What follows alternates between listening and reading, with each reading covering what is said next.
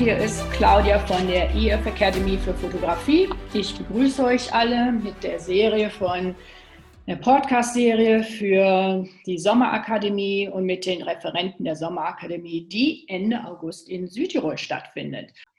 Und bei der Sommerakademie geht es viel um Kreativität und darum, Selbstvertrauen zu seiner Fotografie aufzubauen.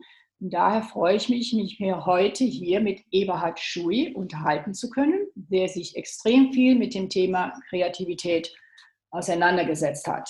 Hallo Eberhard. Hallo Claudia, schön dich zu hören und ja, schön da zu sein. Dankeschön. Und äh, ich werde, glaube ich, einfach mal kurz was zu dir sagen und dann können wir auch dann direkt gleich loslegen.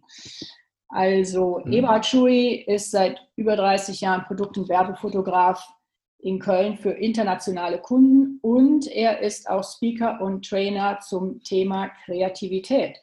Und was seine Arbeit auszeichnet auch ist, dass er so weit wie möglich auf digitale Bildbearbeitung verzichtet und es geht bei seiner Fotografie vordergründig darum, also nicht um den Einsatz viel, vieler Ausrüstung, sondern vielmehr um das Ausreizen von dem Phänomen Licht und auch die Kreativität wirklich aus den Leuten herauszuholen, aus der Fotografie. Und er hat als Autor letztes Jahr ein Buch herausgebracht mit dem Titel Timbulär. Da geht es ums kreative Schaffen. Und das nehme ich jetzt direkt mal als Einstieg zur ersten Frage. Timbulär. Was heißt denn das eigentlich? Und ähm, in dem Zusammenhang fällt mir immer wieder auf das Sprichwort, äh, das, das Wort, also Faszination, wo du vor immer von sprichst. Ähm, warum ist Faszination so wichtig? Also Timbolär. Fangen wir mit Timbolär an. Das ist im Prinzip relativ schwierig und doch so einfach. Timbolär ist ein Kunstwort, was ich mal, ja, sagen wir, erfunden habe, als wir ähm, mit einigen anderen Fotografen einen Begriff gesucht haben für eine Gruppe, ähm, kreativer Fotografen und der, das Wort ist aber dann nie verwendet worden und ich hatte das aber. Und Timbolär äh, war für mich immer die, ähm, die Art, kreativ zu arbeiten mit Ideen, die keinen direkten Bezug zum Vorhandenen haben. Wir kennen das ja alle, dass wir uns relativ schnell inspirieren lassen und auch sagen, naja, die Bauteile kann ich so und so verwenden, um daraus etwas Neues, in Anführungs, Strichen äh, zu kreieren. Und das ist für mich ähm, eine etwas schwierige Kreativität, weil sie nicht wirklich Neues schafft, sondern ich sage mal nur Bauklötzchen neu sortiert. Und ich möchte gern einen Schritt weitergehen. Also ich bin bestrebt, wirklich neue Dinge zu schaffen, die keinen direkten Bezug zum Vorhandenen haben. Und da habe ich kein Wort für gefunden. Und dann dachte ich, ich habe doch noch Timbolär. Und jetzt nehme ich das Wort temporär dazu her, um wirklich neue kreative Ideen zu bezeichnen. Und ähm, ja, so ist das entstanden und hat sich so weit durchgesetzt, dass viele es auch schon hin und wieder mal anwenden. Das freut mich natürlich total. Und letztendlich ist das für mich ähm, die, die Bezeichnung für die Kreativität, ähm, ja, die ich gerne von mir und von anderen erwarten, wenn ich sage, wir müssen bei kreativen Dingen wirklich Neues generieren. Und ähm, ja, ich glaube, das ist damit soweit erstmal erklärt. Faszination hast du denn noch ja. genannt. Faszination ist für mich ähm, mit die Grundlage für das, was eine kreative Persönlichkeit auszeichnet, weil es da ja auch so eine, so eine Reihenfolge gibt. Ähm, also mir sagt man immer, ich sei krankhaft neugierig. Ähm, das hört sich so unschön an und so gar nicht freundlich an, aber da ist natürlich was dran. Ich bin wirklich sehr, sehr neugierig und ich sauge alles auf, ohne es in irgendwelche Schubkästen zu tun. Es kommt alles, weil ich unordentlich bin, in eine große Schubkiste rein, Schubkasten rein, weil ich weiß, es wird zum richtigen Zeitpunkt auch wieder ähm, denn da sein. Und wenn man neugierig ist, bemerkt man Dinge, die einen begeistern, die man erkennt, die einen begeistern. Und so Begeisterung hält ja in der Regel nicht so lange an. Also man kann sich für etwas begeistern, aber das ist meistens nach ein, zwei Tagen weg. Wenn das nicht weg ist, dann ist die Begeisterung zu einer Faszination geworden. Und dass diese Faszination, die über der Begeisterung noch liegt, die hat uns wirklich gepackt. Und die, diese Faszination motiviert uns immer, bestimmte Dinge zu tun. Also aus der Faszination entsteht wirklich die Motivation. Naja, und wenn ich motiviert bin und das mit Faszination bin, dann ist eins selten zu vermeiden und das ist der Erfolg. Der ist denn fast automatisch ähm, vorgegeben, weil ich kenne keinen, der, der mit, mit Faszination, Motivation etwas verfolgt und da auch dran bleibt und dann nicht zum Erfolg kommt. Also das geht eigentlich gar nicht. Und aus diesem Grund ist das Wort Faszination für mich der Schlüssel, das Schlüsselwort auch ähm, für Erfolg. Das bringt mich jetzt drauf bei der Sommerakademie. Ähm, die, die Teilnehmer, die da sind, da sagst du denen am Anfang teilweise wenn dein, bei deinem Workshop, lass mal gerade die Kamera liegen und geh jetzt erstmal hier durch die Räume, weil wir dort ja einen, einen 13. Jahrhundert alten Palazzo haben, über mehrere Etagen, der absolut faszinierend ist. Und ähm, mhm. ich denke, da kommt das Konzept dann wohl wieder rein. Also was steckt dann dahinter? Also das wirklich den, weil die Teilnehmer nehmen ja direkt ihre Kamera und wollen loslegen.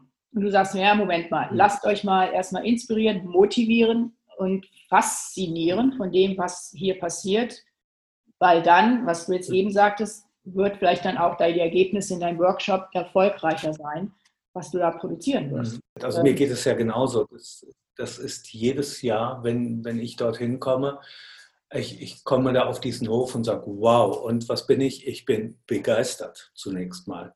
Und ja, am liebsten, mir geht es ja auch so, am liebsten würde ich Kamera rausholen und sagen, wow, toll, wie jetzt gerade das Licht hier einfällt und die Treppe da hoch und in dem Hof diese, diese Pflastersteine. Also man, man wird ja mit, mit Impressionen und mit Eindrücken zugeschüttet. Und das ist eben so eine Begeisterung und die dürfen wir ähm, erstmal in aller Ruhe wirken lassen, ohne da in irgendeinen Aktivismus zu verfallen, weil dann kann eine Faszination draus werden. Und dann nehmen wir mal dieses Gerät weg, was unsere zwei Augen auf ein Auge reduziert. Ne? Das ist nämlich die Kamera. Mit einem Auge kneifen wir zu, mit einem schauen wir durch und plötzlich haben wir nur noch ein Auge und mit dem laufen wir dann da rum. Aus dem Grund sage ich, einfach mal mit beiden Augen durchschauen, mal schauen, was uns begeistert das wirklich sich mal bewusst machen, ganz wichtig. Und mit diesem Bewusstsein entdecken wir eine Faszination für bestimmte Winkel, für bestimmte Lichtsituationen, für bestimmte Dinge, die ähm, sich auch in unserem Kopf abspielen. Ne? Also wenn ich die Glasscheiben da sehe, das ist alles noch Naturglas. Ähm, das verzerrt die Bilder immer so. Und wenn ich da durchfotografiere, sind die natürlich auch ein bisschen verzerrt. Und das muss ich alles aufnehmen. Da muss ich, die, die Faszination darf sich da entwickeln. Und dann bin ich motiviert, ganz bestimmte Fotos zu machen. Und bisher hat es immer geklappt, dass die auch ganz erfolgreich waren. Ja. Wie machst du das dann bei deinen, äh, wenn du Aufträge bekommst in deinem Job, wo du ja dann bekommst als für ein Fotoshooting, für ein Produktshooting, für eine Werbekampagne und vielleicht noch nicht weiß, was, wie du es dann, dann umsetzen sollst, aber dann im Prinzip da stehst, vielleicht auch gar nicht die Zeit und Muße vielleicht haben, wie wir jetzt gerade beschrieben haben bei der Sommerakademie und trotzdem nicht aber darauf, da hast du mal gesagt, darauf verlässt, du weißt, du wirst am Ende wirklich was kreieren. Es steckt irgendwie in dir auch die Sicherheit im Prinzip, dieses Gefühl, was ich schon sagen würde, ist, du bist mit dir im Einklang, dass du weißt, da da wird da was draus kommen. Ich werde eine Lösung finden für den Kunden. Stimmt das so? Und äh, wie ist da der Prozess dann in der Fotografie und Kreativität, dass das wirklich entstehen kann oder in dir steckt und dann entstehen kann? Also zunächst ist es natürlich ein großes Urvertrauen, was ich habe, das gebe ich zu. Mhm. Ähm, und ich mache es lange genug und es hat auch noch immer funktioniert. Das, womit man sich selbst blockieren kann, ist, wenn ich jetzt, ich habe hier eine Tasse Kaffee vor mir stehen und wenn ich sage, okay, ich muss diese Tasse morgen fotografieren, um Gottes Willen, ich habe überhaupt keine Idee. Ich habe keinen Punkt, ne, fotografieren soll. Und so können wir natürlich rumlaufen und dann ist eins ganz sicher, ich werde keine Idee haben. Ne? Das ist so, wenn ich in die Stadt fahre und sage, ich werde niemals einen Parkplatz finden, dann finde ich keinen. Ich fahre aber immer in die Stadt und sage, und natürlich kriege ich einen Parkplatz und ich kriege auch immer einen. Ähm, also so ein bisschen ist das so, so die, die Selbstprophezeiung. Ich ja. kann mir einreden, keine Idee zu haben. Mhm. Ich kann aber auch sagen, ich warte es einfach mal ab und die Idee wird schon kommen. Und ja, es gibt einen Zeitdruck, aber wirklich nur einen Zeitdruck. Die, der darf nicht zum inneren Druck werden. Wenn ich meinen Kopf blockiere über den Zeitdruck, dann wird es ganz schwierig. Und es gibt tatsächlich Situationen, da weiß ich eine halbe Stunde, bevor der Kunde kommt, noch nicht genau, wie wir das aufbauen sollen. Und es ist immer in der, in der Beschäftigung mit dem Objekt ist es immer, immer gut gegangen. Ich habe in 35 Jahren noch nie erlebt, dass ich sagen musste, sorry, jetzt habe ich keine Idee, jetzt können wir nicht produzieren. Und die besten Ideen sind die, die in der Auseinandersetzung und in der Spontanität liegen. Ähm, und wenn man das lange genug macht und dieses Urvertrauen sich denn auch wirklich gönnt und sich nicht selbst unter Druck setzt, habe ich gerade heute Morgen in einem anderen Interview gesagt, da ist mir das eingefallen, dann entsteht so eine automatisierte Kreativität. Und ich glaube, das zeichnet alle wirklich guten Profis aus, die sehr gelassen an ihre Arbeit rangehen, sehr in sich ruhend und sehr davon überzeugt, dass sie tolle Fotos machen. Mhm. Und die Kreativität, da machen die sich überhaupt keine Gedanken drum. Das ist wirklich ja fast schon automatisiert. Das heißt nicht, dass sie standardisiert ist. Mhm. Es kommt immer neue Dinge dazu, aber sie geschieht irgendwie automatisch. Und ähm, insofern habe ich heute Morgen gerade gesagt, gute professionelle Fotografen arbeiten mit einer automatisierten Kreativität. Und ich glaube, das ist es. Wenn du dann dein Ergebnis hast, also deine Herangehensweise ist ja, dass wenig ähm, Bildbearbeitung dann noch mit reinbeziehst. Das heißt, bei dir entstehen die Bilder, also die sehen total abgefahren aus, teilweise deine Bilder. Und man würde denken, die Idee, die dann, dann entstanden ist oder die du umgesetzt hast, dass die dann teilweise auch noch mit Bildbearbeitung bearbeitet wird. Was den mhm. Fotografen dann in diesem Fall und diesem Thema? Weil viele gehen ja auch ran und sagen, ja, wenn nicht so gut, dann kann ich ja hinterher noch bearbeiten. Ja, es ist eine, erstmal eine Frage, welche Technik ich benutzen will. Ähm, ich bin Fotograf und kein Bildbearbeiter. Aus dem Grund nutze ich die Technik des Fotografierens. Das ist schon mal so Punkt eins. Natürlich werden bei uns auch Bilder bearbeitet manchmal. Es muss auch effektiv sein. Ich kann nicht, weil ich gerne alles fotografiere, sehr viel Zeit länger brauchen, wenn ich das sehr schnell in der Bildbearbeitung hinbekommen würde. Dennoch habe ich irgendwann entschieden, so zu arbeiten und ähm, das ist eine, eine Arbeitsweise, ja, ich könnte sagen, die mich auszeichnet. Ich habe ganz viele Kunden, die genau aus diesem Grund bei mir sind, weil wir sehr genau überlegen, was wie geht und ich aus der analogen Fotografie komme, klar, und da mussten wir auch viel analog ähm, erledigen. Wir hatten keine Bildbearbeitung und sehr viele dieser Techniken nutze ich auch heute noch, weil sie oftmals ähm, A, authentischer sind und B, aber zu gewissen Überraschungen führen, die auch ich nach wie vor nicht immer eingeplant habe. Das würde bei der digitalen Bildbearbeitung und Anschluss nicht passieren. Da mache ich meine Bilder und weiß, wie ich die zusammenbaue. Da passiert nichts Überraschendes mehr.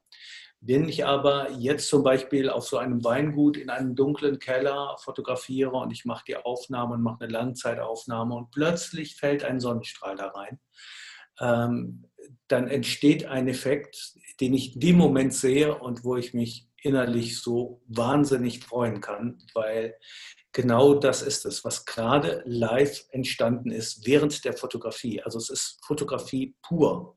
Mhm. Und ähm, das verhindere ich, indem ich sage, ich mache ganz schnell meine Belichtung, ich mache Bildbearbeitung, dann lasse ich so etwas nicht zu. Und ich möchte immer das Leben, was um mich herum ist, in meinen Stilllifes mit reinpacken und auch zulassen. Und das kann eine Bewegung sein, das kann ein Lichtreflex sein, das kann eine Überlagerung sein, das kann sein, dass jemand zufällig durchs Bild läuft. Also tausend Möglichkeiten gibt es da. Mhm. Und wir schließen nichts aus. Wir haben eine Idee, wie es werden soll. Und wenn da etwas passiert, dann passiert es eben. Wir schließen es auf gar keinen Fall auf. Und das ist so ähnlich wie in der People-Fotografie.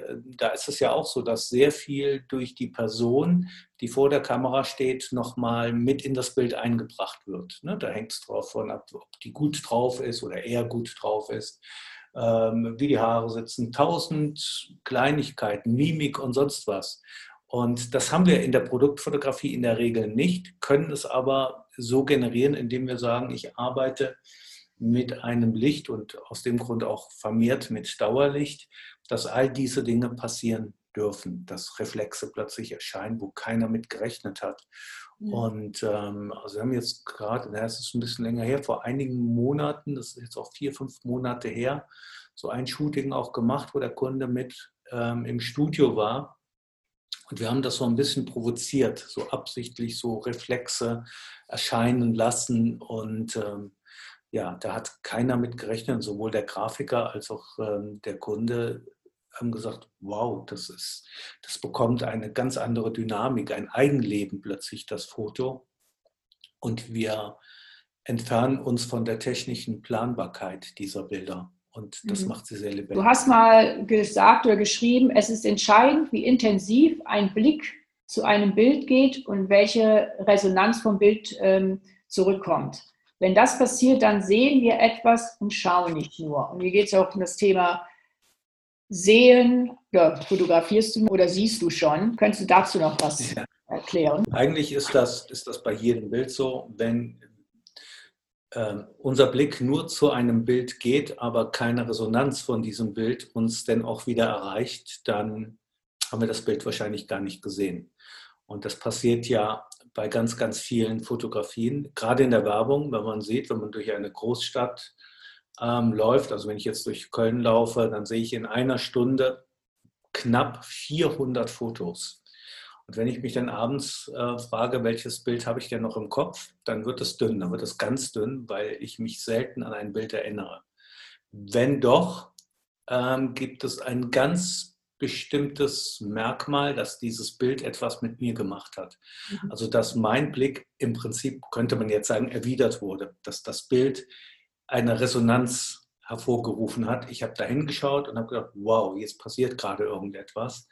Ähm, und wenn das nicht passiert, funktionieren Fotografien nicht. Und die guten Fotografien, die wir kennen, egal ob aus der Werbung oder aus der Kunst oder Dokumentation, sind immer Bilder, die uns berühren, immer Bilder, die etwas mit uns machen. Mhm. Und das ist die Resonanz. Und ähm, das sollte ein Fotograf mit berücksichtigen während des Fotografierens und besser noch vorher, bevor er die Kamera hebt und in eine bestimmte Richtung dreht.